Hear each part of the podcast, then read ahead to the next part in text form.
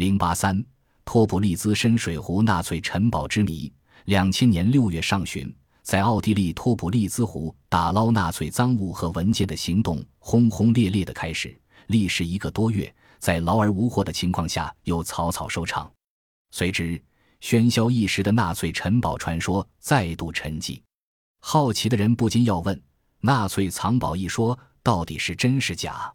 一九四五年四月。也就是第二次世界大战结束前的最后几天，居住在托普利兹深水湖附近的居民们惊讶地发现，全副武装的纳粹德国党卫军封锁了托普利兹深水湖附近所有的交通要道，然后把一箱又一箱的神秘东西沉人湖中。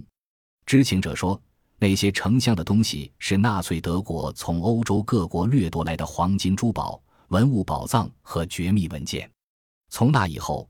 托普利兹湖底隐埋着纳粹宝藏和秘密的传闻不胫而走，吸引了一批又批的寻宝探险家前去冒险。吸引世人瞩目的不光是神秘的历史传说，更主要的是发生在托普利兹深水湖真实的寻宝故事。在二战结束后的大半个世纪里，特别是在二十世纪六十年代和八十年代，托普利兹湖多次成为世界媒体报道的焦点。其中最轰动的要数六十年代托普利兹湖发现大量假英镑一事了。这些足可以假乱真的英镑是希特勒亲自策划的伯恩哈特绝密行动的产物。二战后期，在战场上日益吃紧的希特勒突然萌生一个念头：制造假钞票，扰乱盟国的金融秩序，最后导致盟国经济全面崩溃。英镑成为希特勒造假钱的首选目标。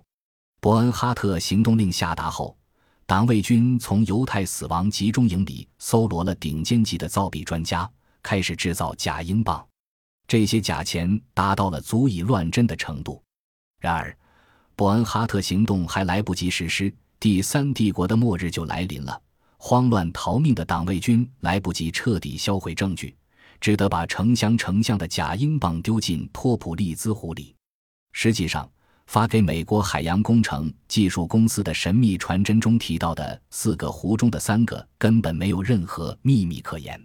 在这半个世纪里，人们在托普利兹湖里发现过以下财物：五十箱黄金、一本珍贵的集邮册、五十公斤金首饰、五枚珍贵的钻戒、部分从匈牙利犹太人手中掠夺来的艺术品、二十二箱珠宝、二十箱金币和三箱沙皇时代的金条。正因为如此。世界各地的寻宝探险家们才冒着生命危险，一次又一次地潜入托普利兹深水湖中，许多人甚至因此丢了性命。为此，奥地利内政部下达了严禁在托普利兹湖寻宝探险的命令。外界纷纷猜测说，奥地利政府禁止别人寻宝是为了肥水不外流。更重要的是，沉入湖底的绝密文件可能会曝光奥地利政府二战期间许多见不得人的内幕。甚至会曝光奥地利县政府高官与纳粹的关系。实际上，托普利兹深水湖却有一段鲜为人知的历史。很少有人知道，第三帝国元凶之一赫尔曼·戈林曾在离托普利兹深水湖畔不远处建了一幢小别墅。他和不时造访此地的希特勒经常一起到附近一家酒吧和小餐馆闲坐。希特勒和戈林当年都认为。这里险峻的山势可以使德军拒盟军与奥地利的萨尔茨堡门外，因此，他们甚至有过一旦柏林失守就退到这里指挥德军负隅顽抗的计划。更鲜为人知的是，托普利兹深水湖曾是二战期间纳粹德国新式武器的绝密试验场之一。德国于1943年至1944年间在这里修建了一个海军实验站。托普利兹深水湖的悬崖绝壁上的山洞群便是当年的新武器实验室。他们在这里先后进行过不同深度的水下爆炸实验，其中最大的水下炸弹重达四千公斤。纳粹德国潜艇的新型鱼雷实验也基本上都是在这里进行的。德国甚至还在这里进行过水下火箭的发射实验，水下火箭曾成功击中了附近的托德山。幸运的是。绝大多数新式武器尚未被希特勒派上用场，第三帝国就灭亡了。在战争即将结束的最后几天里，党卫军把实验室内的武器、弹药、实验文件通通沉人湖里。四十年代末，当地就传说，曾为德军做事的杰克加斯图尔就在湖中找到过部分黄金，这些黄金成了他以后进行海洋寻宝探险的资本。一九五九年，德国的《明星》杂志曾派调查人员潜入托普利兹深水湖进行调查，他们发现了整箱的假英镑和假身份证，还有希特勒亲笔签署的执行伯恩哈特行动的命令。一九六三年，三名潜水员也想到托普利兹深水湖碰碰运气，其中一名潜水员不幸遇难。为此，奥地利政府下令严禁到湖中寻宝探险。三百余名森林保护区工作人员封锁了托普利兹湖，并且全面搜寻湖区附近的山地。他们发现了十八箱假英镑以及火箭推进器、火箭控制部件、实验设备和武器弹药。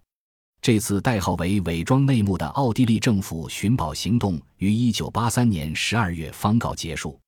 在奥地利政府举行的新闻发布会上，他们宣布整个湖区及山地都已被搜遍，不会有任何东西了。然而，在此后的几年间，奥地利潜水员仍然不时发现水雷和鱼雷。1987年，有人甚至在湖边发现了一个秘密仓库，不过里面空无一物。两千年六月的某一天，一名自称在南美某地看到过托普利兹深水湖纳粹藏宝图的神秘人物，给美国的一家专业寻宝探险公司——海洋工程技术公司发了一份传真。此人声称，纳粹分子在战败前，先后在奥地利四个湖中隐藏了大量的黄金宝贝。那些纳粹军人在湖边的岩石上炸开石洞，把无价之宝隐藏在洞中。然后原样封上，或者把财物装进特制的箱子，然后沉人百米深的湖底。至于他见到的藏宝图，现在都已经不见了。奥地利多数专家对这份神秘的传真都嗤之以鼻，就连美国海洋工程技术公司的发言人朱塔尔菲尔曼也给狂热者泼冷水说：“我们绝没把那份传真当回事。”然而，奥地利和美国的媒体却掀起了一阵寻宝狂潮。奥地利的小报七月五日纷纷打出醒目标题，称：“不管怎样，肯定有纳粹神秘的黄金之说。”奥地利国家电视台也开始每天报道现场情况。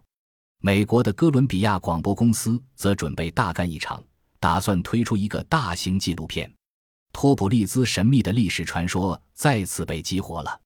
要想揭开托普利兹深水湖的历史秘密，绝非易事。湖周围恶劣的自然环境和复杂的湖况都大大限制了探秘行动的开展。尽管托普利兹深水湖距离奥地利重镇萨尔茨堡只有一百二十多公里，但直到今天仍只能靠步行穿越一条崎岖的山路才能抵达湖边。